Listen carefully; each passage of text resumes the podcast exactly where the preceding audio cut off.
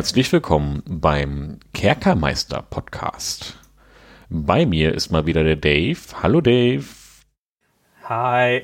Hi Dave. So, nach langer, langer Zeit sind wir endlich mal wieder da.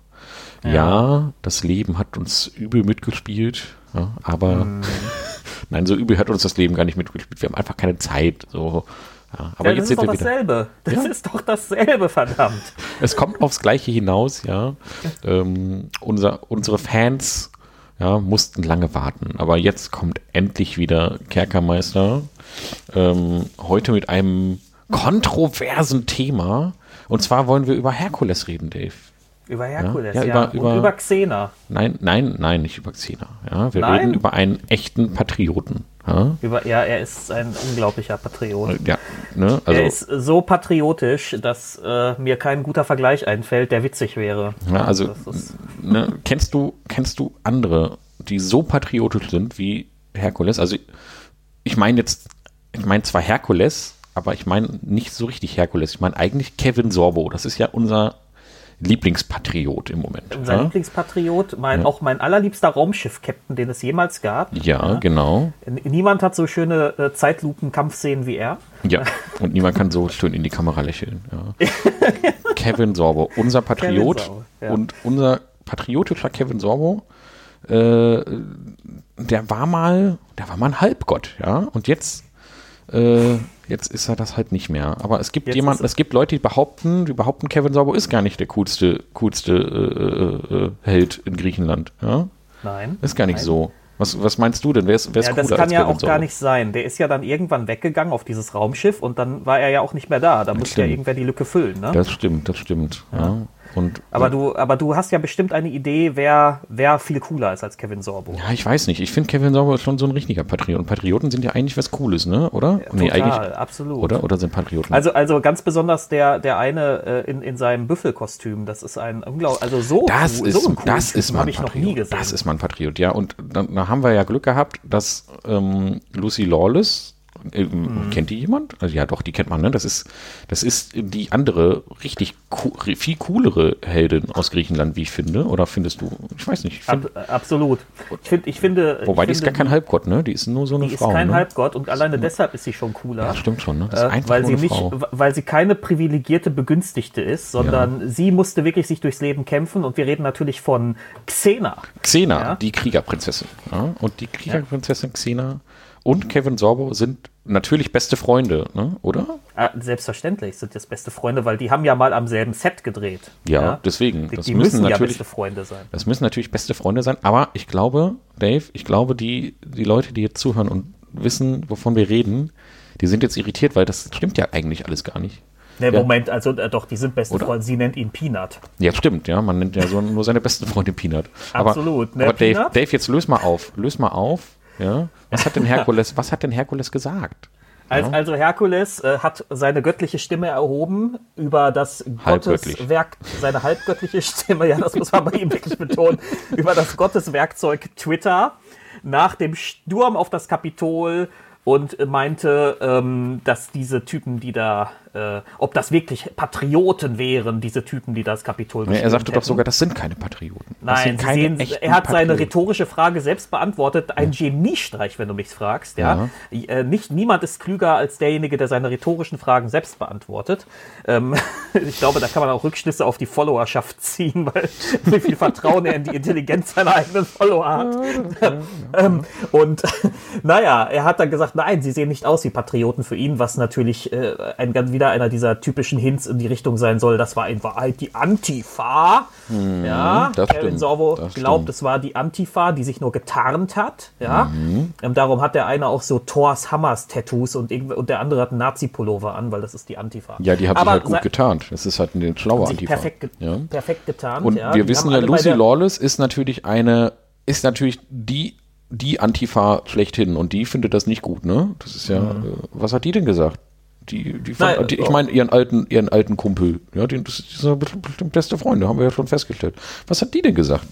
Ja, sie hat gesagt, äh, nein, Peanut, ja, mein, mein Erdnüsschen, ja, so, ne, das ist ähm, doch nett. Nein, are, sie sind keine Patrioten, das sind, das sind deine fliegenden Affen. Ja, ist ja ein ganz klarer Verweis auf, ähm, ähm, wie heißt das hier, äh, Dorothy, wie heißt das nochmal? Ähm, der Zauberer von Ost. Zauberer von Ost, das genau. sind deine, ja. deine fliegenden Affen, deine hausgemachten Terroristen, äh, QAnon-Darsteller. Das sind äh, Dumpfbeutel, also Idioten, äh, die rausgehen und immer im Grunde, also über jetzt äh, ungefähr übersetzt, das äh, umsetzen, was Leute wie du ihnen ins Ohr setzen. Ja, ja, ja ich meine, er, äh, er, ist ja Herkules. Ja, er, er, er, er, ist ein Halbgott. Ja, und wenn, wenn nicht ein Halbgott fliegende Affen hat, wer dann? Ja, also wir haben jetzt festgestellt, ja, Kevin Sorbo muss ich ja sagen, ist nicht mehr mein Herkules. Das ist nee, nicht mehr mein Herkules. Mein ich, Herkules. Ich, ich, hätte gerne T-Shirts, ja. wo sein Gesicht drauf ist und da drauf steht Not my Herkules. Not my, das, das, ist, ein, das ist eine gute Idee. Not, not my Herkules. Ja, also wenn da draußen irgendjemand eine T-Shirt-Druckerei besitzt von unseren Zuhörern, das äh, wäre eine große, ich glaube, das wäre eine geile Idee, das zu drucken. Das ja, schlecht, und, ja. Not my Herkules. und wenn du, wenn du durch uns auf diese Idee kommst, dann hätten wir gerne zwei Gratis-Exemplare. Ja. ja, ich hätte gern, wenn er damit richtig viel Geld verdient, hätte ich gerne noch ein bisschen mehr als nur Das auch, ja. Ich habe Größe L. Ich hatte eine tolle T-Shirt-Idee und das Einzige, was ich bekam, war dieses lausige T-Shirt. ja, genau. Naja, gut. Also, ähm, Aber Marcel, wo, wo, wohin wollen wir denn da eigentlich, wo wollen ja, wir also es, damit dahin? Also es hat ja schon was Göttliches, worüber wir geredet haben. Ja? Unglaublich es hat, es hat etwas Göttliches, es hat etwas, etwas, es hat etwas, etwas mit Männlichkeit zu tun und mit Weiblichkeit, ja, mit mit Female Empowerment und versus äh, Patriotismus und allem dem, all diesen ganzen Schlagwörtern sind alle da drin. Mhm. Aber, aber ähm, wir haben uns gedacht, wie sieht das eigentlich mit den Göttern bei D&D aus? Ja, gibt es ja, da auch starke Frauen? Gibt es da auch Patrioten? Gibt es, gibt es da auch Kevin Sorbo? Gibt es da auch einen Kevin Sorbo? Ja? Gibt es da auch fliegende Affen? Wie schaut es aus in D&D? Und so wollen wir doch jetzt mal auf das Thema zurückkommen. Und äh, wer, äh, äh, wer jetzt fleißig zugehört hat, der weiß jetzt viel über Herkules, aber noch gar nichts über, über unser eigentliches Thema. Dave, wir haben uns mal gedacht, im Rahmen dieser, ähm, dieser äh, Initiative von Wizards of the Coast, dass wir uns doch mal das gesamte D&D-Universum, also nicht das gesamte D&D-Universum, sondern die Götterwelt mal genau. unter unter Gerechtigkeitsaspekten. Äh, unter die Gerechtigkeitslupe legen. Genau, genau. Ja? Und genau. wir nehmen es direkt vorweg, wir ja? gehören beide eher dem progressiven Spektrum an. Das mhm. heißt also, alle Leute, die jetzt hier sich freuen über irgendwelche äh, Old-White-Troll-Sachen, das wird es von uns nicht geben. Ja, wir sind da eher, das wir ist, sind da eher, eher gemäßigt. Ist, ja. So. Das ist sehr, das ist sehr schade, aber sehr schade, eigentlich ja. auch nicht. Jetzt abhalten, ähm, ja, wie Peter aber warte, ganz kurz, ja, ja. Äh, ganz kurz, bevor wir eigentlich einsteigen, würde ich gerne zwei Disclaimer machen, die könnten wichtig sein. Ähm, der erste ist, dass wir ähm, ihr habt es ja gerade am Anfang schon gehört, unsere Zeit ist im Moment etwas begrenzter. Das heißt, wir werden bei den kommenden Folgen sehr wahrscheinlich nicht mehr alle Äs und Ms rausschneiden, wie wir das vorher relativ konsequent gemacht haben. Ja, falls haben. es überhaupt jedem aufgefallen ist. falls es überhaupt aufgefallen genau, ist. Ja. Ähm, das kriegen wir nicht mehr hin. Wir werden also die Folgen relativ ungeschnitten, natürlich, wenn so also Stellen, wo wir uns wirklich grob verhaspeln, die kommen raus, ne? aber so relativ ungeschnitten veröffentlichen. Wen das stört, ähm, der darf uns das zwar gerne mitteilen, aber leider können wir das gerade auch nicht ändern. Ja, also ja? die Folgen werden ähm, natürlich noch, noch qualitativ nachbearbeitet. Wir, ja. wir, gucken mal, dass wir die so ein bisschen filtern, dass es ein bisschen besser klingt. Ja, aber, aber so äh, das sind alles so, so, Filter, die wir da drüber legen, aber wir werden halt nicht mehr im Detail, also nur fürs Protokoll, wir haben wirklich vorher ähm, jede Folge äh, Minute für Minute durchgehört und, und äh, Äs rausgeschnitten. Ja? ja. Und ähm, wer das jetzt hier das hört, merkt, nicht. dass wir auch öfter mal Äs, Äm und Ä sagen, als wir das vielleicht vorher gemacht haben. Aber äh, äh. damit ihr regelmäßiger Folgen hört, müssen wir halt diesen Schritt gehen, weil wir, weil das Problem ist gar nicht das Aufnehmen der Folgen, sondern das Bearbeiten der Folgen. Das ist das, mhm. was, wofür wir keine Zeit haben. Dementsprechend haben wir uns jetzt entschlossen, das so zu handhaben. Aber das genau. sorgt letzten Endes dafür, dass wir mehr Folgen veröffentlichen können. Ja, Dann wollte ich noch einen zweiten Disclaimer machen, der mir persönlich wichtig ist. Ähm, wir werden im Zuge, in den Zusammenhang erklären wir natürlich gleich noch, aber im Zuge dieses Podcasts auch einmal ein bisschen über die griechische Götterwelt reden. Ja, wie was grob, was die womöglich mit äh, der D&D-Götterwelt zu tun haben könnte.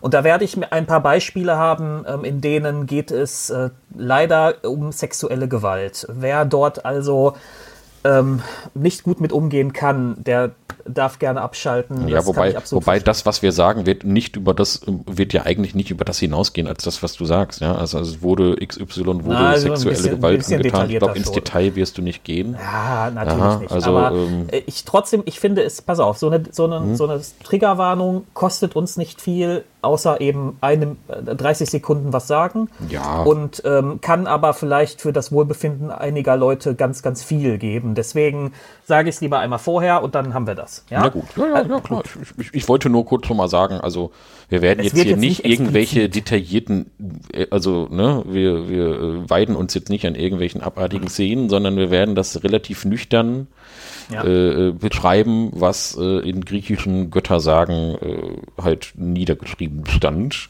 Genau. Wir werden jetzt aber hier keine, kein, kein Exploitation-Podcast aufnehmen, ja, für kranke Leute. Ja, kannst du ja auch gar nicht, ja. weil, weil so präzise war das auch gar nicht. Eine, eben, ein, ja. ein, ein, ein, mini-dritter Disclaimer. Ähm, mein Kater miaut die ganze Zeit. Wenn ihr also ein Miauen im Hintergrund hört, wisst ihr, woher das kommt. So, ja, das war es jetzt aber auch mit allem voraus. Ja, genau. Ja. Das sind jetzt echt viele Disclaimer. Wir haben jetzt elf Minuten und das Thema hat noch gar nicht angefangen. Ja, jetzt geht's doch los. So, Dave, dann, dann lass uns doch mal nach dem ganzen Vorgeplänkel und den Disclaimern und den äh, kleinen Seitenhieben auf Herkules ins Thema ansteigen.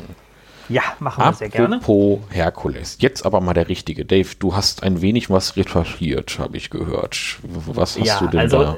Jetzt nicht spezifisch zu Herkules, ja. wobei Herkules eigentlich auch ein wunderbares Beispiel ist aus der griechischen Mythologie. Aber ich presche schon wieder vor. Ähm, ich hatte, ich habe ja schon seit langem eine Annahme, nämlich dass die polytheistischen Götterpantheons aus Rollenspielen, hier, hier natürlich bei D&D. Kurz, kurz für die Leute, die jetzt nicht wissen, was Polytheismus bedeutet, magst du das ganz kurz nochmal aus, ausführen? Polytheismus heißt, äh, bedeutet der Glaube an mehrere Götter, einfach formuliert. Genau, im Gegensatz ja. zum Monotheismus, also, dass der Glaube an einen Gott ist.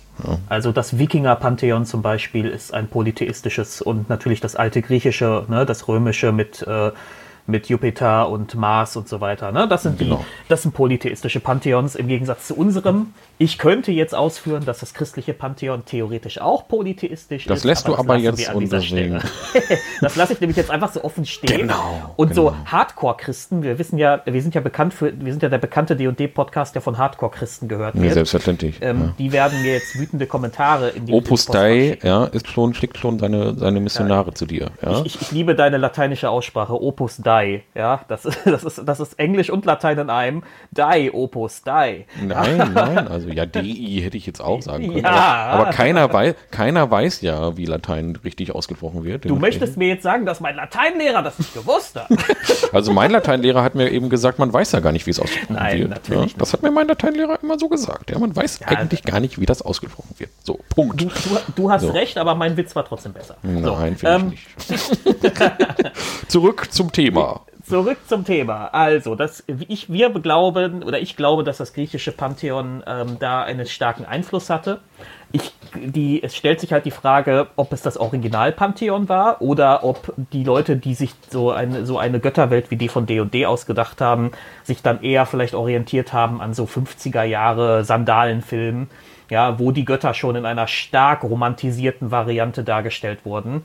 Ähm, das, was sich dann ja auch weiterzog bis hin zu Herkules zum Beispiel, also zu vergleichsweise modernen Darstellungen, wo zum Beispiel Zeus, der äh, etwas tatterige, alte, aber sehr weise Göttervater ist und Hera, die böse, eifersüchtige Ziege, ja, die immer den armen Herkules so malträtiert, ja, der mhm. gar nichts dafür kann, ja, so. Ähm, und ähm, das äh, zieht sich halt durch diese Darstellung viel, viel konsequenter, als wir glauben. Und das beginnt tatsächlich schon bei den Originalrollen, die die Götter haben. Und ich werde das primär an, an der Rolle festmachen, die Zeus in den Originalsagen hatte. Ich empfehle hier übrigens für Leute, die sich dafür interessieren, ähm, die Arte-Reihe Die großen Mythen. Die hat das ganz wunderbar, die fasst diese Mythen ganz wunderbar zusammen in so 20-minütige, ich will mal so sagen, Zeichentrick-Animationsfilmchen. Ja, ganz mhm. großartig, sehr unterhaltsam, sehr informativ. Also, also Dave, du hast dir Trickfilme angeguckt, um das ich hier. Ich habe mir Zeichentrickfilme angeguckt, ja. Das war meine... Und jetzt bist ja. du hier der Experte, oder? Jetzt bin ich hier der Experte. Selbstverständlich. Gut. Genau so war es. Ja. So war das, okay. Nein, ich habe hab das ein bisschen aufgefrischt, aber ich kenne mich in dem Thema grundsätzlich so ein ja, bisschen gut, okay. Nee, war ja. jetzt nur, war ein kleiner, ein kleiner Seitenhieb, ja. So, gut, also, ähm, deine These ist also, du willst im Prinzip schauen, wie sieht eigentlich, hat, hat die D&D Götterwelt irgendwas mit den Griechen ja, zu tun? Es, so im es ganz geht mir vor allem, es geht mir vor allem um Rollenbilder. Mhm. Ähm, und äh, das werden wir dann in deiner Recherchearbeit, dann können wir das ja fortführen, ob, das, ob diese Rollenbilder sich forttragen in der heutigen, in der heutigen Götterwelt oder nicht. Genau, ja? also du hast nur kurz, kurz, also es gibt natürlich ganz viele Götterwelten. Wir haben uns jetzt halt nur das Griechische rausgesucht, weil äh, das wäre sonst eine sehr lange Folge geworden. Ähm, und ich werde auch nur stichpunktartig auf ein paar und ganz besonders auf Zeus eingehen. Genau. Ja? Gut, ähm, ja, dann, dann, dann fang doch mal an, Zeus. Ja, wir kennen ihn aus äh, äh Herkules, ja, da ist er ja ein total cooler Dude. Ja? Und manchmal ein bisschen, manchmal ein bisschen. So ist halt ja, der nette Vater von Herkules. Halt, ist, ja, halt das ist halt so ein, so ein Schlitzohr, der genau. dann, der ab und zu, ja, der hat sich halt nicht im Griff. Und Alter dann muss Schlingel. er halt mal, ja, ja genau, und genau. dann muss er halt mal die Frauen verführen. Er hat ja auch so eine unangenehme Ziege zu Hause sitzen. Er kann ja, auch nichts dafür. Ja auch gar nicht übel nehmen. Er kann ja, auch nichts dafür. Nein, ne? er ist kann ja, auch nichts dazu. Ne? Das, ist, ne? das ist halt, ja.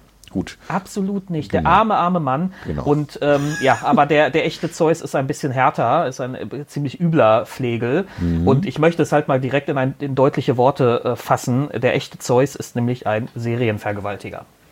Ähm, Zeus hat diverse Liebschaften im Laufe der verschiedenen Sagen. Ja, diese Sagen sind ja auch nicht chronologisch, das funktioniert ja nicht wie eine heutige Erzählung, sondern das sind ja so einzelne ähm, einzelne, ähm, einzelne Geschichten mit jeweils mit einer bestimmten Aussage und ähm, ganz klar kommunizierten Rollenmustern. Und ähm, Zeus ähm, hat eine lange Reihe von Frauen, die er wirklich, man muss es so deutlich sagen, als Opfer zurückgelassen hat. Ähm, der Zeus ist ja selbst, also so eine Grunderzählung aus diesem griechischen Mythos ist ja der, der Vater, der von seinem Sohn entmannt und entmachtet wird. Das war, ähm, das war mit Kronos und Uranus so. Ja, Kronos wollte Uranus Macht. Und was macht man als Mann, wenn man die Macht von einem anderen Mann will? Man schneidet ihm natürlich was ab. Ja, ja. das wissen wir ja bis heute. Das macht ja, das ist ja einfach, ne? man entmannt den. Ja, mhm. ähm, ja so, Zeus so hat dasselbe. Zeus hat dasselbe mit seinem Vater gemacht. Ja, und damit Zeus das nicht passiert, äh, bringt da seinen eigenen Sohn um, ja, also was auch wieder großartig ist, ja, also ein, ein, ein Musterbeispiel. Jetzt aber, aber von, nicht Herkules, ne? Oder? Nee, nee, nee, nee, nee. Ne? Also das ist ja, ist ja was, ist das, was ich ja gerade sagen wollte. Diese Geschichten sind nicht chronologisch, sie sind mhm. auch nicht unbedingt logisch. Das funktioniert nicht wie eine heutige Serie, ja, dass die aufeinander aufbauen, sondern ja. in einer Geschichte bringt er einen Sohn um, in der anderen Geschichte hat er zig Söhne. Und das ist ja auch logisch, dass er zig Söhne hat, weil er auch mit zig, mit, mit zig Frauen zusammen war, mal mehr mhm. und mal weniger freiwillig, ja. Ähm, naja, auf jeden Fall sehen wir da schon mal ein, ein sehr toxisches Männerbild, das da äh, um es mal, um es, Und das was, sind schon echt entspannte Worte dafür, ja? Genau. Äh, ja. Was halt, aber gut, da muss ja. man natürlich fair sein, damit Leute das nicht falsch verstehen. Wir reden hier von der griechischen Polis, das ist über 2000 Jahre her, ja. dass da ein anderes Ge Geschlechter- und Rollenbild noch äh, transportiert worden ist als heute, finde ich jetzt nicht so abwegig. Also ich möchte das jetzt im Nachhinein nicht moralisch bewerten. Aber wenn man von meiner These ausgeht, dass es halt ähm, als Vorlage gedient hat für moderne Rollenspiel-Gott-Götterwelten, dann kann man das schon kritisch betrachten. Ja. ja. Ähm, Nochmal so ein paar Beispiele. Also Zeus hat äh, verschlingt seine schwangere Gattin Metis. Der hatte nämlich vor Hera noch eine andere Gattin. Ja ähm, weil sie halt schwanger ist mit einem Sohn und so sorgt er halt dafür, dass der Sohn nicht geboren wird. Ja, mhm. so, da geht's schon mal los. Ja, das war ähm, äh, dann ähm, äh, sein, äh, danach kommt seine Mutter zu ihm, Rea, und ermahnt ihn. Und was droht er ihr? Ja, wie, wie das jeder Sohn tut, wenn seine Mutter schimpft. Er droht ihr, sie zu vergewaltigen. Ja. ja. Also das ist natürlich männliche Fragilität in Reinform. Mhm. Ja. Ähm, er setzt das übrigens auch um danach. Ja. ja. Ähm, dann äh, witzig eine ironische Wendung in dieser Geschichte. Da ja. könnte man fast meinen, da war Dürrenmatt dran. Ähm, zwar hat er seine, hat er damit verhindert, dass ein Sohn geboren wird, aber aus dieser merkwürdigen Geschichte, dass er seine Frau da verzehrt hat, entstehen später drei Töchter, die Mäuren. Und diese Mäuren sind ihm, weil sie die Weberinnen des Schicksals sind, sogar noch überlegen. Ja, die, die können, mhm. die können auch über Zeus Schicksal bestimmen. Ja, aber das nur am Rande. Ähm, ja, Zeus möchte daraufhin Hera verführen. Dann, äh, weil sie ein gutes Herz hat, verwandelt er sich in einen verletzten Vogel. Sie hat Mitleid. Er will sie dann vergewaltigen, ja, als Vogel. Aber sie, Hera, ja, ist ja schlau, und das ist sehr sarkastisch gemeint. Hera ist schlau und sagt, nee, das machen wir nur, wenn du mich heiratest. Und da mhm. sehen wir auch ein sehr klassisches weibliches Rollenmuster, nämlich dieses Konzept weiblicher Ehre. Die Frau gibt sich erst her, wenn sie quasi sicher ist, dass der Mann, ähm, ja, also dass, dass, dass dieser Status, der daraus entsteht, ein ehrenvoller Status ist. Ja, ja das, das also, ist natürlich ganz klassisch uralte Sichtweise. Uralt, ja. ja. Gut, genau. gut es gibt auch heute noch. Mittelalter ja, gut, ja. gibt es auch heute noch, genau. Ja.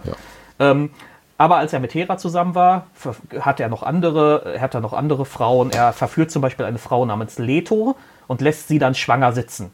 Und dass die Geschichte geht so weit, dass die Frau irgendwie übers Meer fährt, schwanger und durch die Wüste wandert und Hasse nicht gesehen, also so eine richtige Moses-Reise macht. Ja, also das ist ja der Inbegriff von dem Typen, der die Frau verlässt. Ja, mhm. ja guck, sieh mal zu, wie du klarkommst. Ja, ähm, bei Semele ist es auch, ja, also er will sie, er will sie verführen. Als sie ihm dann aber droht, ihn nicht mehr ins Bett zu lassen, verwandelt er sich in seine echte Gestalt und das ist reines Feuer. Und dann fackelt er erstmal die Bude ab. Ja. Ja, gut. Ja. Und das sind so die kurzen, die mhm. kurzen mhm. Eskapaden. Da gibt es noch viel mehr. Ja, das ja. sind so ein paar dieser Eskapaden von Zeus. Und Eskapaden ist ein sehr nettes Wort hier, ehrlich gesagt.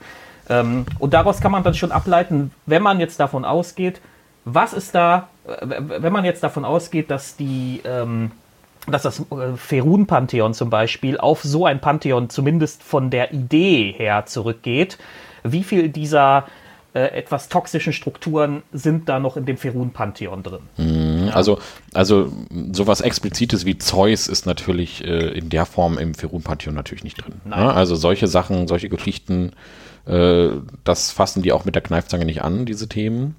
Äh, das sieht äh, in, in D&D dann doch etwas entspannter aus, aber grundsätzlich ist das natürlich, kann man, kann man halt sagen, wenn schon Zeus so toxisch ist, ja, wird auch die gesamte äh, griechische Götterwelt ähnliche Strukturen aufweisen. Ja. Also ähm, ich meine, wenn man jetzt mal die ein, nur oberflächlich sich diese Rollenmuster betrachtet, ja. Ares der Kriegsgott, ein, mhm.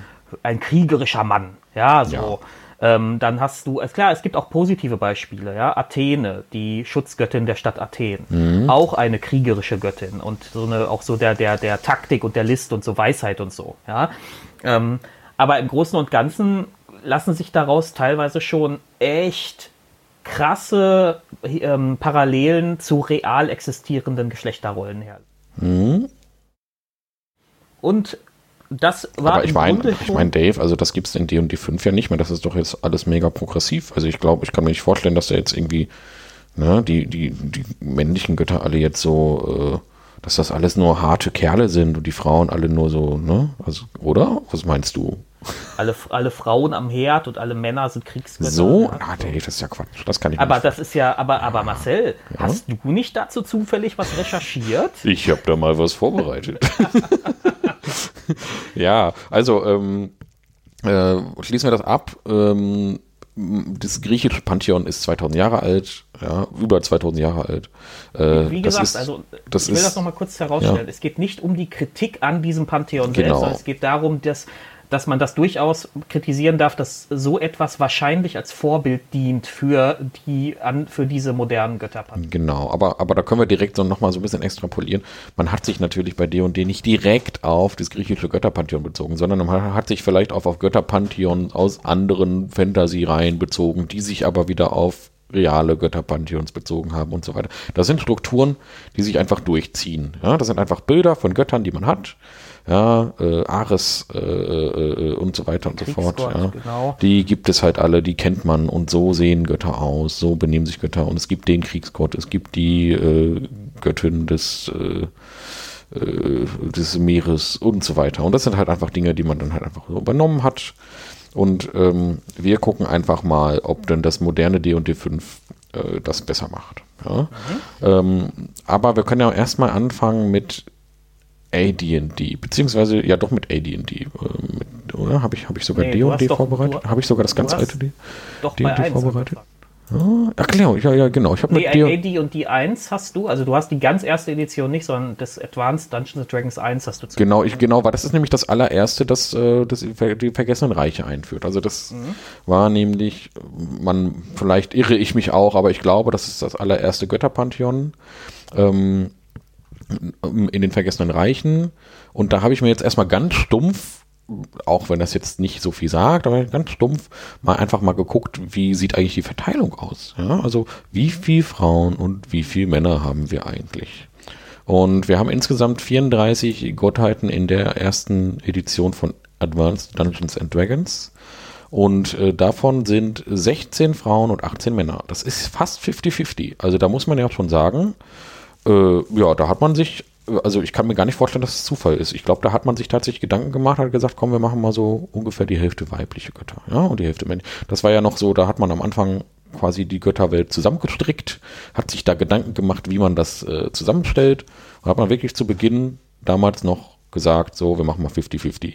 Na, ich ähm, ich weiß nicht, ob das so ist, aber ich, ich, glaube, man hat da schon so ein bisschen mit diesem Gedanken gespielt. Ja, es ist ja nicht genau 50-50, es ist immer noch ein bisschen weniger Frauen als Männer, aber äh, das sieht ja schon mal, sieht schon mal ganz gut aus. Und das wandelt sich direkt mit der zweiten Edition. Ja, also bis D&D 5 bleibt diese Quote, haben wir diese Quote nie wieder. Ähm, es ist nach der zweiten Edition eine Verteilung von 40 zu 60. Das heißt also, wir haben in, in äh, AD&D 2, in der dritten Edition von D&D bis zur fünften Edition von D&D 60 Prozent äh, Frauen, äh, Männer und 40 Prozent Frauen. Das ist ein bisschen schade und ähm, das ist aber jetzt gar nicht der größte Stein des Anstoßes. Was, was, was glaubst du, ja? darf ich kurz dazwischen was fragen, was glaubst du denn, äh, also ich glaube, das ist etwas, was sich einfach natürlich entwickelt hat, leider, denn es entwickelt, es ist ja so, dass einfach Götter hinzugefügt werden mit der Zeit. Und das passiert ja, basiert ja darauf, dass Autoren schreiben Bücher, dadurch entstehen neue Götter, Bücher über die Kriege der Götter, über neue Götter, Sterbliche, die aufsteigen zu Gottheiten. Und diese Bücher werden halt zu vielleicht sogar 100 Prozent, aber zu 90 Prozent von Männern geschrieben, die halt ähm, da auch vielleicht nicht unbedingt immer äh, den progressivsten Blick haben oder immer überhaupt das im Blick haben. Ja, das ist ja auch noch eine ganz andere Zeit. Das ist ja auch schon eine ganz andere, das sind die 80er, ja, und das, das ist, da, da hat man noch nicht so drauf geachtet. Und dann hat man halt einfach Götter hinzugefügt und hinzugefügt und das waren halt äh, hauptsächlich Männer. Das sieht man in der dritten Edition, da gibt es noch 21 Frauen und 35 männliche Götter. Ja, also es ist halt, das ist halt schon, ne, das, ja, wenn man das die, so ausdrückt. Die Liste, die hört nach unten hin, da ist der blaue Teil. Ja. genau. Ich habe hier so eine schöne Excel gemacht, die werden wir auch veröffentlichen, die kann sich jeder mal angucken. Ähm, und da sieht man das nochmal schön aufgeschlüsselt. Nach Farbe, ja. Und ich habe auch total furchtbar Frauen rosa und Männer blau gemacht. Schlimm, schlimm. Aber ich habe zwei Kinder, ja, die wollen das so. Ja? Alles, all, alles nur, ähm, um einen Farbcode zu nehmen, der aktuell äh, noch gültig ist, äh, den jeder versteht. Genau, ja? den jeder versteht. Und nicht, ja. weil wir damit mitteilen wollen, dass Frauen alle rosa haben. Ja, wir müssen uns jetzt nicht alles hier, wir müssen ja nicht alles Doch, erklären. alles. alles. so, und jedenfalls die 5 hat äh, wieder ein bisschen abgespeckt, da gibt es ein bisschen weniger Götter, 30, 31 Männer, 19 Frauen. So, und da ist also auch wieder diese 40-60-Quote ungefähr. Also eigentlich sind es 38, 38 Prozent Frauen, 26, 62 Prozent Männer. Aber wir wollen jetzt hier nicht mit so kleinen Gedöns und Zahlen hier rumschmeißen. Ähm, es ist jedenfalls so, dass eigentlich so von der Verteilung her, von der Geschlechtergerechtigkeit, die erste Edition AD&D die beste war. Und das ist ja schon mal schade, dass gerade D&D 5, dass sich das so ein bisschen auf die Fahne schreibt, äh, diesen Punkt nicht mitgegangen ist. Weil wenn sie doch schon die Götterwelt abspecken und anpassen, warum haben sie denn dann nicht einfach gesagt, gut, wir behalten einfach mal hier die 21 Frauen, packen nochmal vier hinzu ja, und so weiter. Aber das ist noch gar nicht mal Aber so. Pass auf, genau, ja. also was mich jetzt interessiert, jetzt sagt ja im Grunde noch Zahl der jeweiligen, auf der jeweiligen Seite noch gar nicht so viel aus über über, ich sag mal, die Qualität, ja. ja. Ähm, wie ist das denn, wie sieht das denn mit der Rollenverteilung aus? Ja, ähm, da, da komme ich gleich noch zu. Ich will noch mal was ganz anderes noch mal ansetzen. Das wäre, das macht jetzt ein Fass auf, aber äh, das müssen wir jetzt auch nicht ausdiskutieren. Aber ich habe mir auch mal die Hautfarben der Götter angeguckt. Ja, hm. Einfach mal gedacht, ja komm, schauen wir mal. Und das ist sehr schwierig, weil äh, vielleicht vertue ich mich auch, aber ich habe eigentlich nur ein Quellenband gefunden, in dem die Götter auch mit ihren Avataren dargestellt werden. So, jetzt ist es so, dass in den Beschreibungen der Götter ähm, immer wieder gesagt wird, ja, die tauchen auch mal als so ein Avatar auf oder auch mal so ja, oder manchmal kommt er halt als Bär und manchmal als äh, Pinguin oder so, ne? je nachdem, was für ein Gott das halt ist. und vielleicht auch nicht als Pinguin, ja, aber möglich, möglich ist alles. Ja, und einige kommen halt auch untot oder flammend oder, oder sind, sind komplett behelmt und, und in Rüstung und keiner weiß, wie die aussehen. Aber es gibt in dem äh, Götterhandbuch äh, der dritten Edition, da hat man sich halt eben äh, die Götter mal als ja, huma, human, Humanoide dargestellt. Und da habe ich einfach mal geguckt von den Göttern, die halt äh, eine normale Hautfarbe haben, also schwarz, weiß, braun äh, etc. Ja, äh, und zwar nicht, äh, es gibt auch ganz viele, die sind blau und rot und so, die habe ich jetzt einfach mal rausgelassen. Ähm, da gibt es genau einen Gott, ja, den ich, naja, den ich, bei dem ich die Hautfarbe schwarz eventuell erkennen könnte, einen, und zwar Milil. Und auch da bin ich mir nicht sicher, ob das jetzt einfach nur dunkel gemalt ist, ähm, weil der gesamte Phänotyp ist eher weiß. Und alle anderen Götter sind weiß. Also Hautfarbe, es gibt keinen einzigen ähm, ja, schwarzen Gott. Ja. Das ist halt, äh, also Milil, wenn man, wenn mit, mit gutem Willen. Und bei allen anderen würde ich sagen, die sehen sehr weiß aus. Äh, es gibt noch eine Ausnahme, ähm, und zwar, da ist die Darstellung ein bisschen bisschen unklar. Muss ich gerade, muss ich nochmal raussuchen. Äh, wer war das denn? Äh, ach genau, nee, den habe ich nämlich gar nicht hier reingetan, weil ich habe natürlich jetzt hier nur die D und D5 Gottheiten drin. Es gibt aber noch einen, ähm, äh, ich habe jetzt quasi rausgefiltert, ich habe jetzt mich nur auf die D und D5 Gottheiten bezogen. Gibt natürlich in D und D3 äh, noch viel mehr. Und da gibt es auch einen Gott, dessen Namen habe ich schon wieder vergessen. Das ist aber so dieser Gott des Schulddschungels, ja. Mhm. So. Und das ist halt, der wird dann auch so dargestellt als so ein wilder Stammesgott. Ja, und das ist natürlich dann der andere schwarze Gott. Ja, ja und, und das ist natürlich auch schon wieder, ist, ich sag mal, ähm, das ist schon, ich, schon schwierig. Ich, ich ja. möchte nochmal deutlich sagen, ich unterstelle den Leuten, die sich das ausgedacht haben, keine böse Absicht. Nein, natürlich also da, nicht. Da steckt ja, jetzt nicht der Gedanke Zeit, hinter, oh, wie, wie, wie können wir People of Color mal so richtig ärgern? Genau. Ja, sondern das ist einfach eine Unbedachtheit, eine, eine, die man aber auch beheben darf. Ja, aber ja? man sieht äh, halt bei der Zusammenstellung dieser, dieser, dieser Avatare, dass man sich da halt gar keine, gar keine Gedanken zugemacht hat. Also mm. da hat keiner drüber nachgedacht. Und ähm, man sieht jetzt in D&D 5, man hat sich jetzt Gedanken dazu gemacht und zwar hat man die gesamte Darstellung der Götter einfach entfernt. Es gibt keine Darstellung der Götter mehr, es gibt keine Bilder, wie die Götter in humanoider okay. Form aussehen. Es das gibt auch keine Beschreibungen mehr. Ja? Das finde ich aber ehrlich gesagt, äh, doch, es gibt manchmal noch so oberflächliche Ja, zum Beispiel. Nicht mehr genau. so im Detail. Mhm. Das finde ich schon mal einen guten Lösungsansatz zumindest. Genau. Also, weil, weil so hast du ja auch am Tisch, also die Spielleiter und SpielerInnen äh, am Tisch haben ja auch die Möglichkeit dadurch, ähm, äh, selber ihre eigenen Varianten zu formen. Ja? Genau. Und wenn, und wenn halt äh, am Tisch entschieden wird, dass die, dass, keine Ahnung, Tempus äh, Ebenholz schwarze Haut hat, dann ist das so. Ja. ja. Genau. genau. also das, ja. kann, das kann man halt äh, jetzt eben äh, äh, frei gestalten. Es gibt so ein paar Götter, bei denen gibt es Beschreibungen, zum Beispiel bei Beschama, dass die, die wird als sehr bleich dargestellt. Ja, eben auch Auril, äh, das ist halt so eine hellblaue Göttin und so. Also es gibt natürlich auch noch Götter, die, die haben halt dann wirklich so eine, so eine äh, ja, äh, farbige Haut, ja, die sind grün oder rot oder so, ja. Ähm, aber äh, es gibt halt auch, äh, bei den meisten Göttern habe ich keine Beschreibung der wirklichen Optik gesehen, ja. Baal wird beschrieben, wenn er dann als Avatar auftaucht, dann ist er ja diese schlechter Form und so. Das ist halt, äh, ähm, aber in der Regel äh, wird, wenn überhaupt, nur das Symbol des Gottes beschrieben. Ja, dass es jetzt irgendwie ein Einhornkopf ist oder ein Pfotenabdruck oder sowas, ja. Aber wie der Gott selbst aussieht, das wird jetzt wieder der Fantasie des Spielers überlassen und das finde ich nach diesem, ich will es jetzt einfach mal aus heutiger Sicht Debakel der, der, der 3.5 Gottheitsdarstellung äh, äh, nehmen. Wenn wir das mal so sehen, dann ist das jetzt definitiv die bessere Entscheidung. Ja. Aber Gut. Aber ich würde gern zu meiner Frage von gerade zurückkommen. Genau. Ähm, äh, wie sieht das denn, wenn wir mal wieder auf das männlich und weiblich äh, äh, ähm, äh, Bild kommen. Wie sieht das denn aus mit den Rollenverteilungen? Ja, also da muss man natürlich erstmal drüber diskutieren, was ist eigentlich, du hast ja gesagt, du hast gefragt nach der Qualität. Das ist ein bisschen schwierig zu beurteilen, weil es gibt natürlich, äh, äh das ist ein bisschen so eine Ansichtssache, aber es gibt verschiedene Domänen in D&D. Insgesamt neun Stück. Ich weiß gar nicht, ob mit, wir beziehen uns natürlich jetzt nur auf die Götterdomänen aus dem ähm, äh, Handbuch der Schwertküste. Ich glaube, es sind auch irgendwie noch ein paar Priesterdomänen mit Zusatzbänden dazugekommen. Aber äh, das lasse ich jetzt einfach mal außen vor. Also hier haben wir jetzt neun Domänen und zwar die Domäne, ich zähle die mal kurz auf, Arcanis, Leben, Licht, List, Krieg, Natur, Sturm, Tod und Wissen.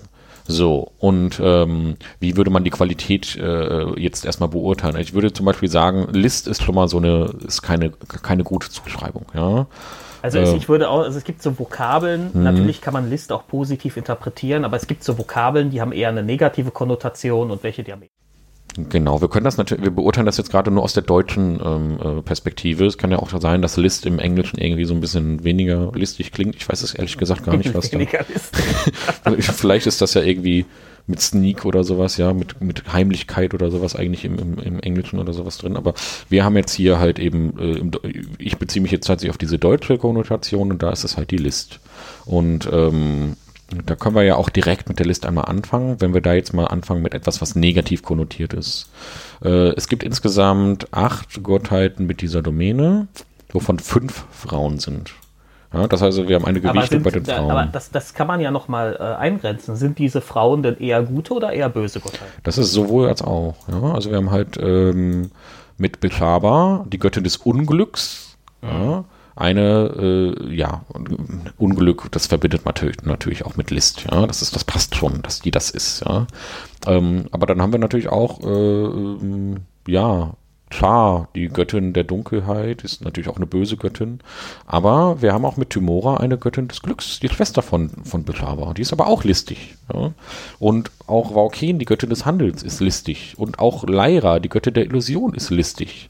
Ja? Und ähm, ja, aber interessant finde ich, dass, dass in es keinen Vater des Kapitalismus gibt, sondern eine Mutter des Kapitalismus. Ja, ja das, ist ja das ist ja noch ein ganz anderes Thema. Ähm, aber ja, also wir haben jetzt hier halt eben fünf weibliche Göttinnen, die eben diese Domäne List haben. Ich will übrigens hier auch gar nicht irgendwelche Bosheiten unterstellen. Ja, das sind ja halt nein, einfach. Nein, nein, das, das, ne? das haben wir ja gerade schon gesagt. Genau. Ist, es geht nicht, ich glaube nicht, dass hier jemand sich hingesetzt hat und gesagt, wie kann ich äh, Marginalisierten jetzt so richtig einen ne? genau. so richtig ein Pin, sondern genau. es, da, da, da, hat, da hat man einfach nicht drüber nachgedacht und, und darauf darf man trotzdem hinweisen. Ja? Genau. Also bei den Männern ist es Asmodeus, der listig ist. Das ist halt dieser rote Teufel, Gott.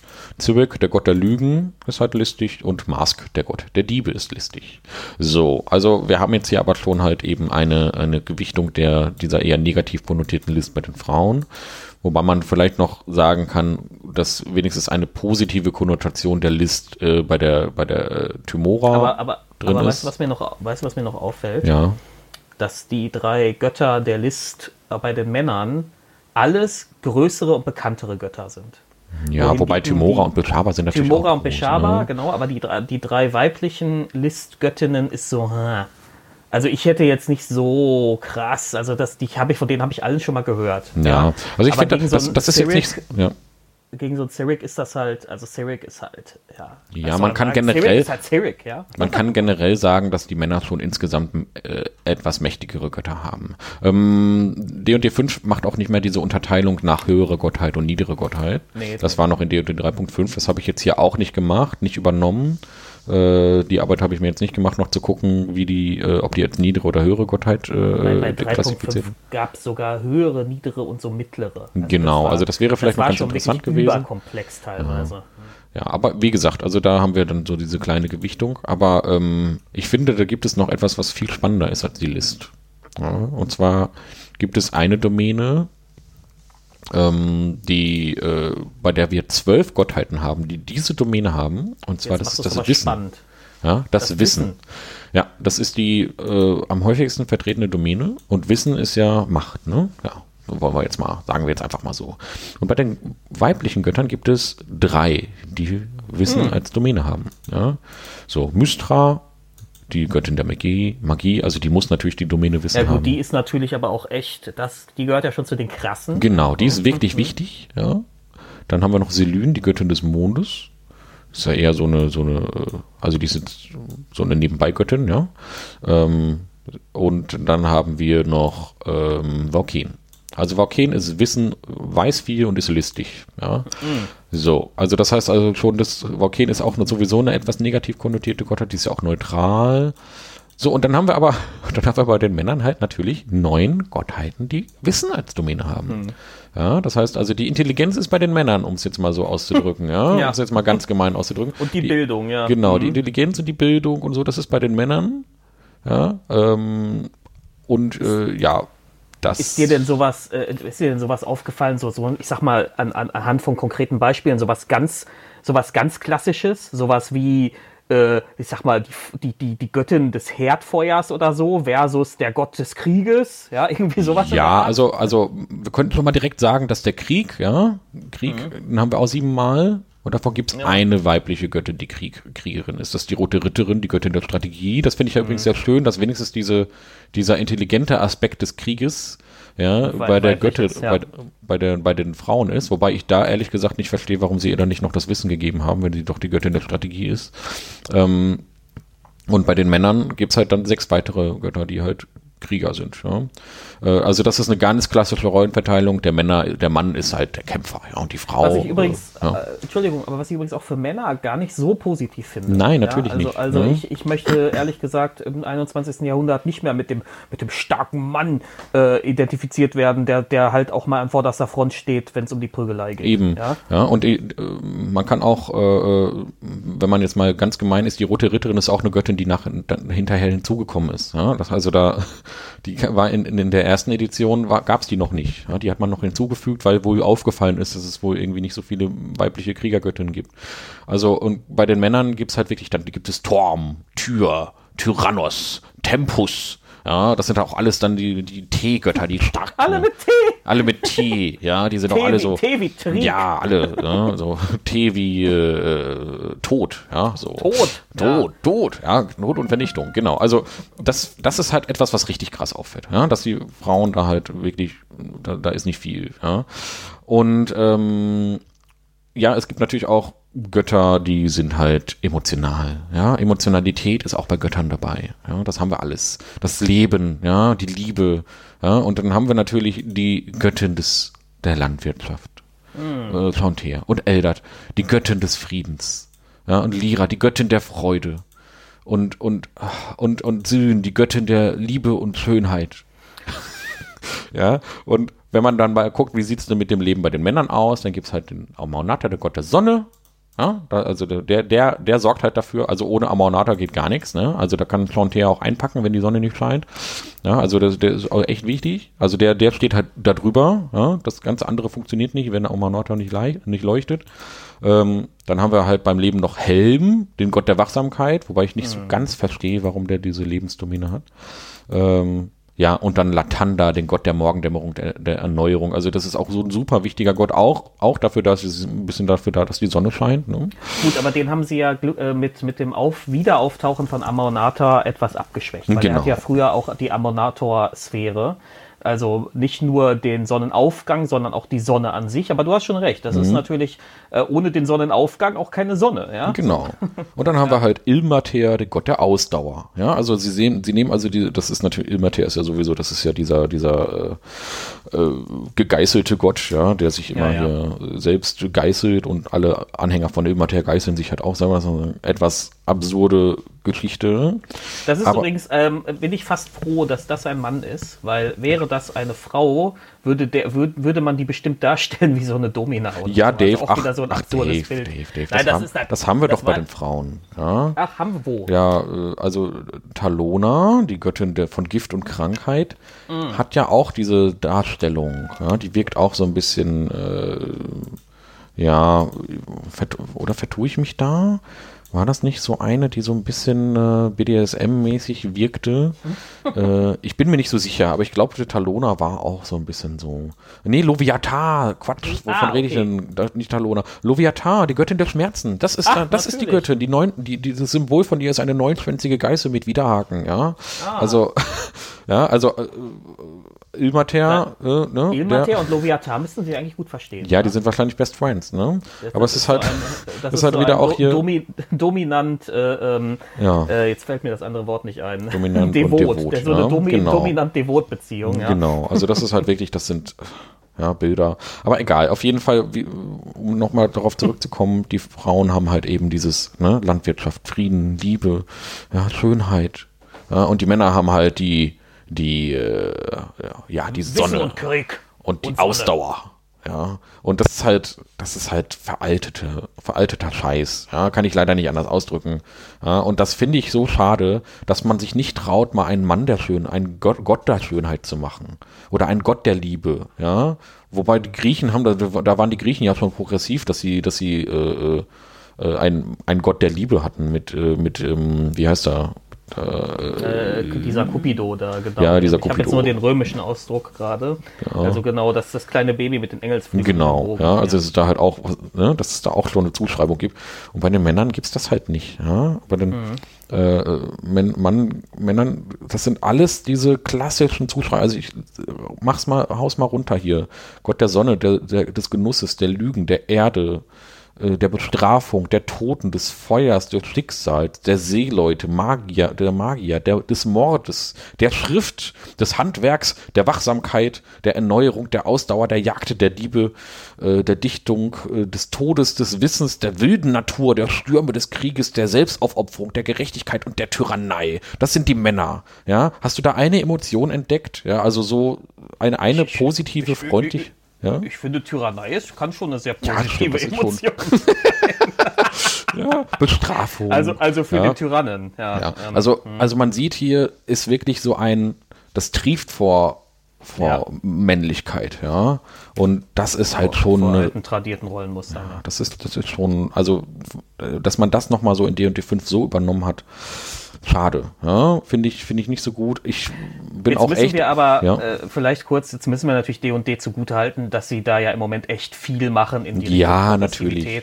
Ja, und, und ich gehe und davon aus, dass früher oder später irgendwann auch nochmal, vielleicht zur, wenn die nächste Edition kommt, ähm, äh, auch nochmal das Götter Pantheon überarbeitet wird. Dass man, also ich sehe da, dass da viel in Bewegung ist, dass genau. man sich genau. viele Gedanken macht.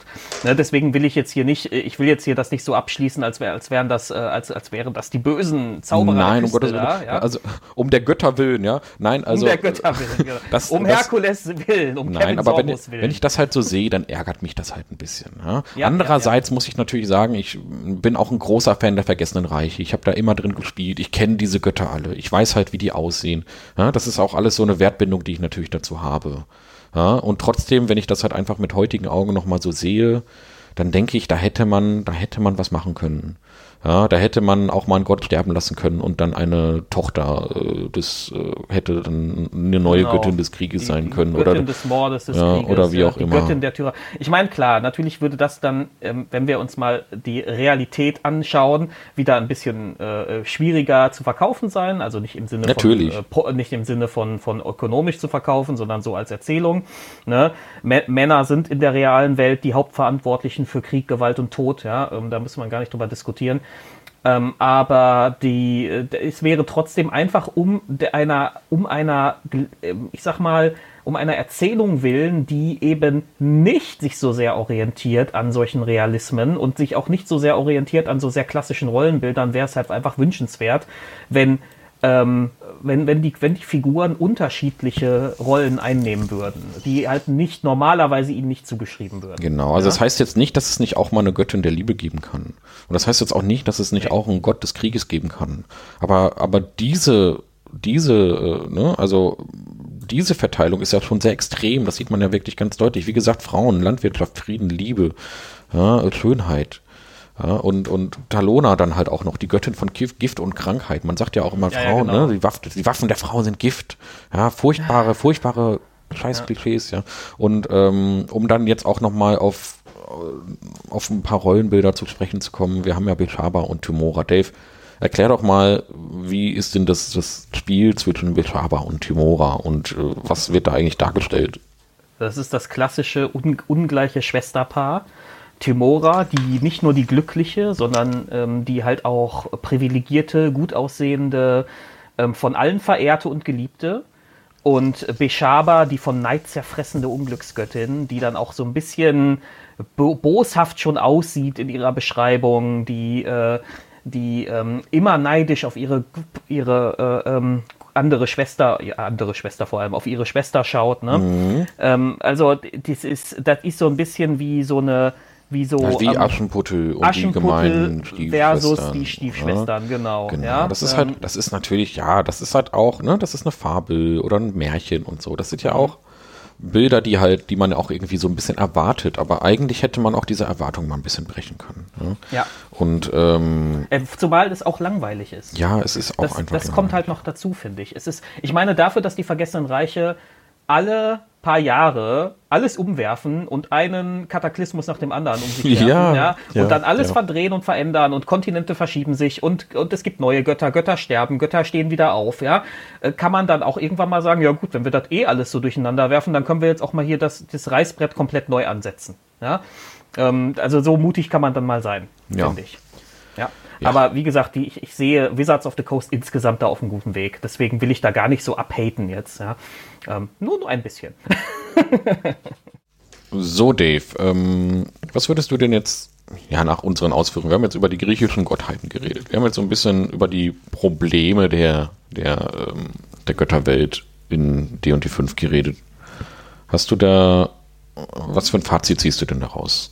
Ich glaube, wir, man kann sich, glaube ich, auf zwei Sachen einigen.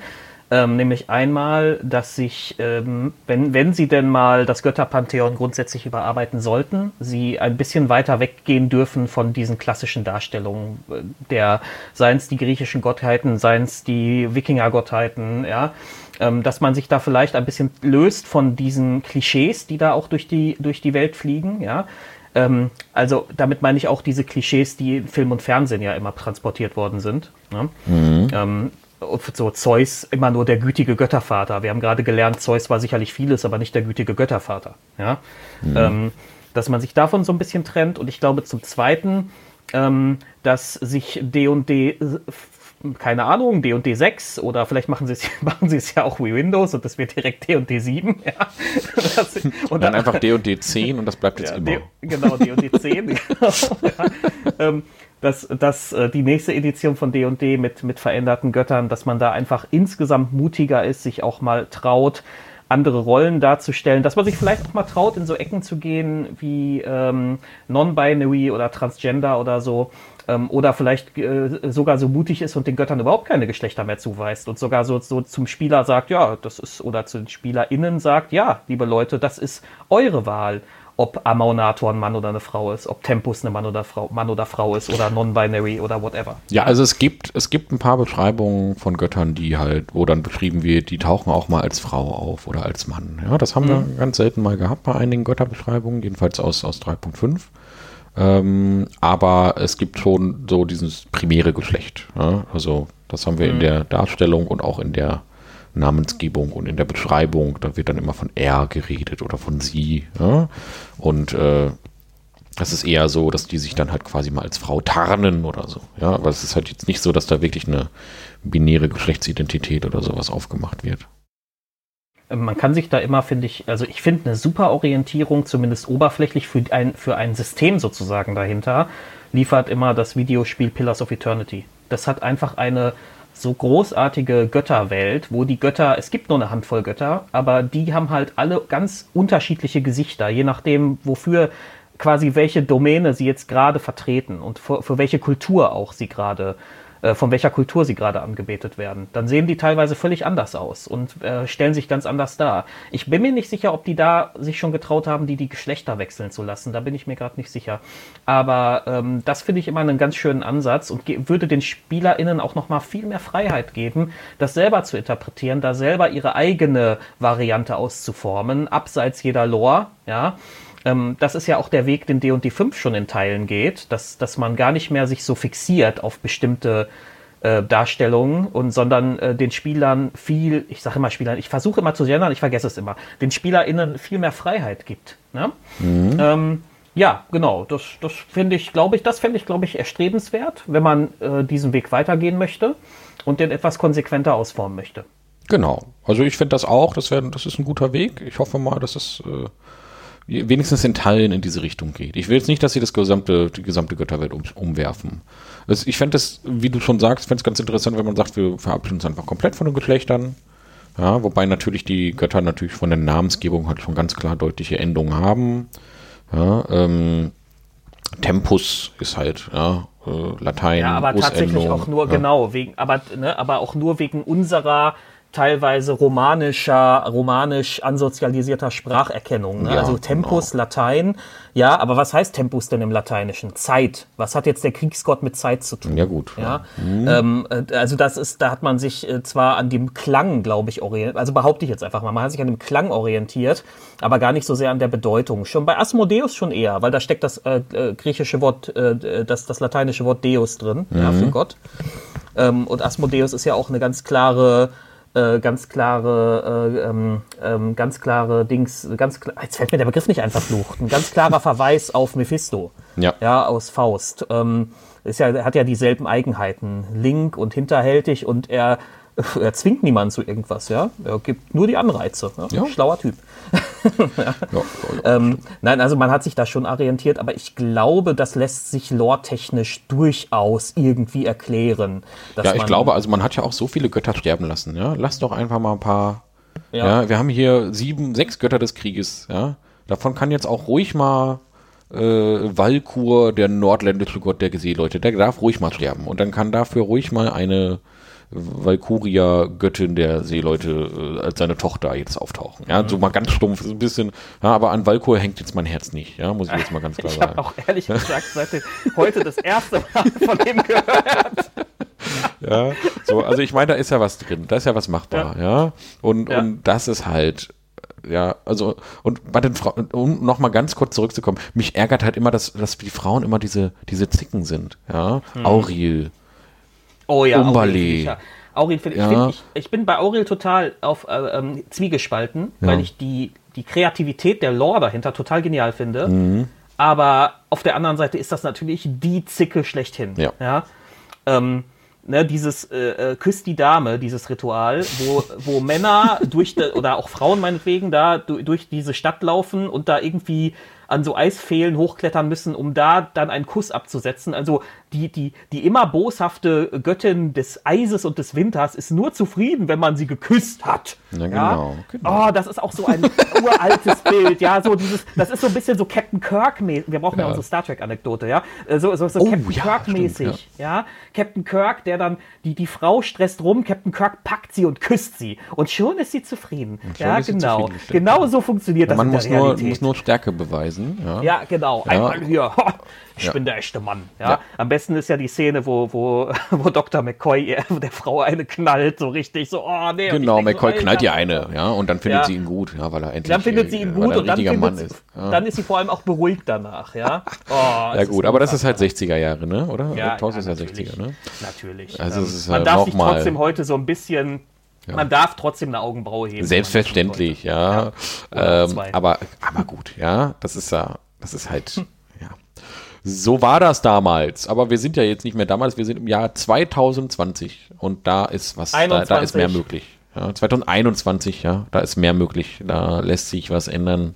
Leute, ja, macht mal ein bisschen was. Ja, aber ähm, gut, äh, ich kann auch verstehen, so ein bisschen kann ich verstehen, wenn Leute sagen, hört mal, ja, hier äh, fasst mir mein Götterpantheon nicht an, nur um euren. Lasst meinen Valkur in Ruhe. Genau, lasst meinen Valkur in Ruhe, ja, mein Lieblingsgott, ja.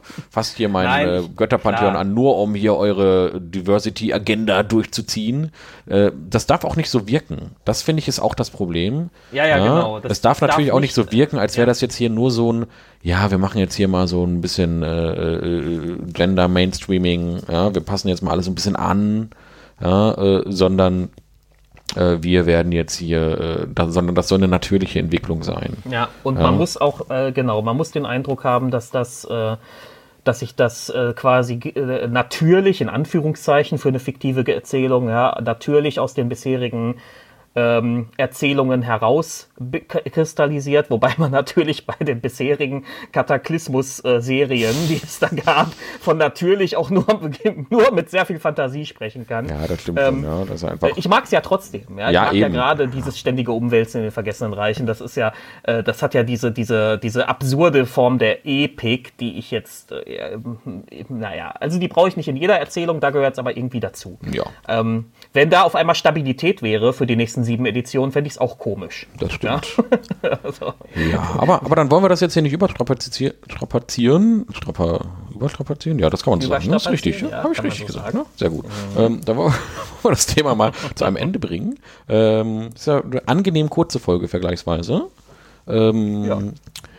Wir werden das nächste Mal über den Paladin reden. Das haben wir uns fest vorgenommen, dass wir yes. damit quasi unsere Reihe, unsere göttliche Reihe dann auch mal abschließen. Wir haben jetzt ja äh, bei den Klassenbesprechungen den Priester hinter uns. Ähm, wir haben jetzt über die Götter und die Götterwelt geredet. Wir haben jetzt nochmal über einen uns relevanten, spezifischen Teil dieser, dieser Götterwelt geredet und werden mit dem Paladin äh, dann das Götterthema abschließen. Aber das ist nämlich die große Frage, die wir in den Raum stellen. Ist der Paladin eigentlich noch so ein Streiter Gottes? Ja, das werden Erfahrt wir. Erfahrt es in der nächsten Folge. Erfahrt es in der nächsten Folge.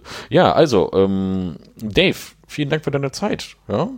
ja ähm, vielen Dank für deine Zeit. Ja, wir hoffen, dass wir wirklich jetzt schaffen, ein bisschen mehr Output zu bringen, dass wir ein paar mehr Folgen rausbringen in der nächsten Zeit, dass es dieses Jahr ein bisschen regelmäßiger wird. Ähm, wir hoffen jetzt, dass unsere Schnitt, äh, neue Schnitttechnik äh, uns ein bisschen mehr Zeit verschafft. Und dass es genau. trotzdem für euch noch angenehm zu hören ist. Und äh, ja, vielen Dank fürs Zuhören und bewertet uns bitte auf allen einschlägigen Kanälen. Auf Spotify sind wir. Kann man da eigentlich bewerten? Ja, kann man, glaube ich, ne? Man auf, kann bestimmt überall bewerten. Man kann überall bewerten. Ja. Auf iTunes geht es auch irgendwie. Bei Facebook könnt ihr uns gerne mal, könnt ihr gerne mal vorbeischauen. Auf unserer Homepage dürft ihr gerne kommentieren. Äh, wir werden diesen Podcast äh, bei Facebook ähm, in der D&D-Gruppe und in der Pen werden wir das da posten und da kann man gerne drunter kommentieren. Da, da sind in der Regel die meisten, äh, äh, äh, ja, da entstehen in, in, der Regel die meisten Gespräche. Deswegen könnt ihr da euch gerne äußern und ähm, auch auf unserer Homepage, da reagieren wir natürlich auch drauf.